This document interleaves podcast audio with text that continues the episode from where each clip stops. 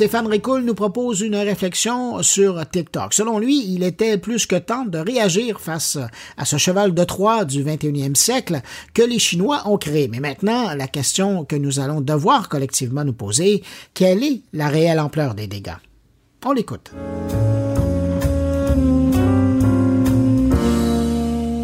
Ils constituent le quatrième pouvoir et agissent comme des chiens de garde de la démocratie. Leur pluralisme et leur indépendance sont des indicateurs de la santé démocratique d'une société. Je parle ici, vous l'aurez deviné, des médias, en empruntant les mots de l'Institut du Nouveau Monde. La déferlante de l'actualité liée à TikTok ne fait que nous le prouver. En plus de l'importance de leur rôle de contre-pouvoir démocratique, les médias jouent un rôle d'éducateur citoyen dans un contexte de montée de fausses nouvelles, de l'influence croissante de leaders d'opinion qui occupent la place publique, et devant la montée du populisme et du cynisme de la population envers les affaires publiques, réfléchir à ces enjeux est primordial pour s'assurer de l'avenir des médias. Et pourtant, malgré les alertes incessantes des spécialistes liés aux enjeux numériques, bien souvent les médias se contentent d'une couverture à la hauteur de l'intérêt du citoyen, c'est-à-dire liées à l'usage et non aux répercussions. C'est vrai jusqu'à ce qu'une technologie de rupture apparaisse, telle ChatGPT. C'est vrai jusqu'à ce qu'une application devienne d'un seul coup un risque pour un gouvernement. L'épisode TikTok que nous vivons présentement nous enseigne beaucoup de choses, positives comme moins positives. À la question que les journalistes ont tous posée ou ont posée à notre ami commun Bruno Guglielminetti, Avons-nous trop attendu avant de réagir face à la menace TikTok? La réponse est oui. Un oui ferme, solide. Un oui qui veut dire vous auriez dû nous écouter bien avant. Un oui qui veut dire ben coudon. Ça lui prendra toujours beaucoup de temps au gouvernement pour réagir. Mais un oui qui veut dire aussi mieux vaut tard que jamais tout de même. Alors je salue les décisions prises que d'interdire TikTok aux fonctionnaires des ministères et de la plupart des sociétés d'État, fédérales comme provinciales, pour le Québec tout au moins.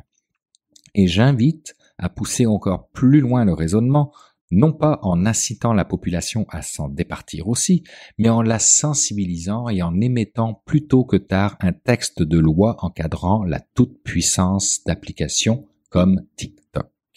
TikTok a été créé en 2017 par ByteDance pour son développement à l'international. ByteDance étant la société chinoise que vous connaissez dont le gouvernement chinois est actionnaire.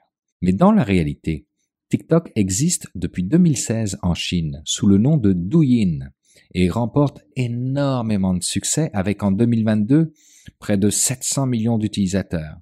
Même contenu de vidéos amusantes et faciles à consommer, 89% des utilisateurs ayant moins de 40 ans, 49% moins de 30 ans, 50,8% de la population chinoise ayant un compte et 90% d'entre eux utilisant l'application plusieurs fois par jour et un temps d'utilisation mensuel de près de 30 heures. Je vous dis ça et vous vous dites certainement que ce sont des chiffres avec lesquels nous sommes habitués avec TikTok.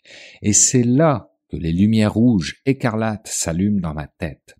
Si Douyin existait déjà en 2016, avec cette ampleur de succès et d'adoption, pourquoi se donner la peine de créer et donc d'investir de l'argent dans un copier-coller dont seul le nom change pour TikTok Pour répondre à cette question, il faut regarder du côté totalitaire du gouvernement en place là-bas.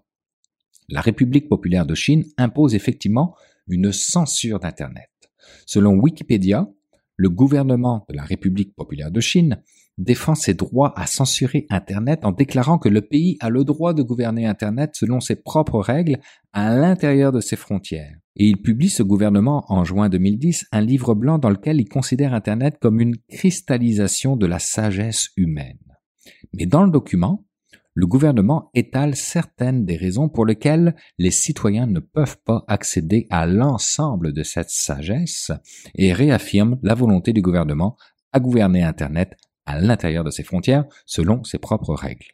Le document ajoute que les individus et entreprises étrangers peuvent utiliser Internet en Chine, mais ils doivent se soumettre aux lois du pays. Et que dit cette censure? Retenez votre souffle, c'est édifiant. En gros, le gouvernement interdit à toute application ou site web de le renverser, ça part clair et fort, interdit de chercher à diviser le pays, d'inciter à la haine ou la discrimination, interdit de déformer l'information, tiens, tiens, interdit d'inciter à des activités criminelles, de faire de la discrimination envers les ethnies, etc., etc. Et si je me permets une rétro-interprétation, ça veut dire que Douyin, qui se conforme à cette censure, n'était pas l'application souhaitée pour l'international. Qu'il en fallait une qui ne réponde pas à ce genre de censure.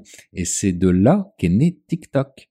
Un raccourci facile, me direz-vous tout de même, mais en l'absence de preuves pour tout le monde, faut bien se baser sur quelque chose. Donc, Douyin, en changeant de nom pour TikTok, pourrait en toute logique permettre de diviser un pays, d'inciter à la haine ou à la discrimination et surtout autoriserait la désinformation.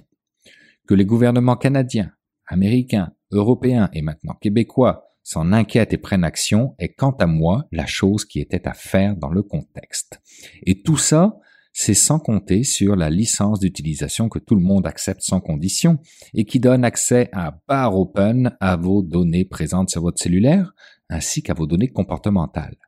Rien pour appeler sa mère pris individuellement, mais qui ramené à une population complète pourrait s'avérer être un cocktail particulièrement dangereux pour nos démocraties même si on veut nous faire croire qu'il n'y a pas eu d'ingérence chinoise pendant les élections fédérales, en oubliant que l'ingérence peut parfois se passer de réels contacts ou échanges humains.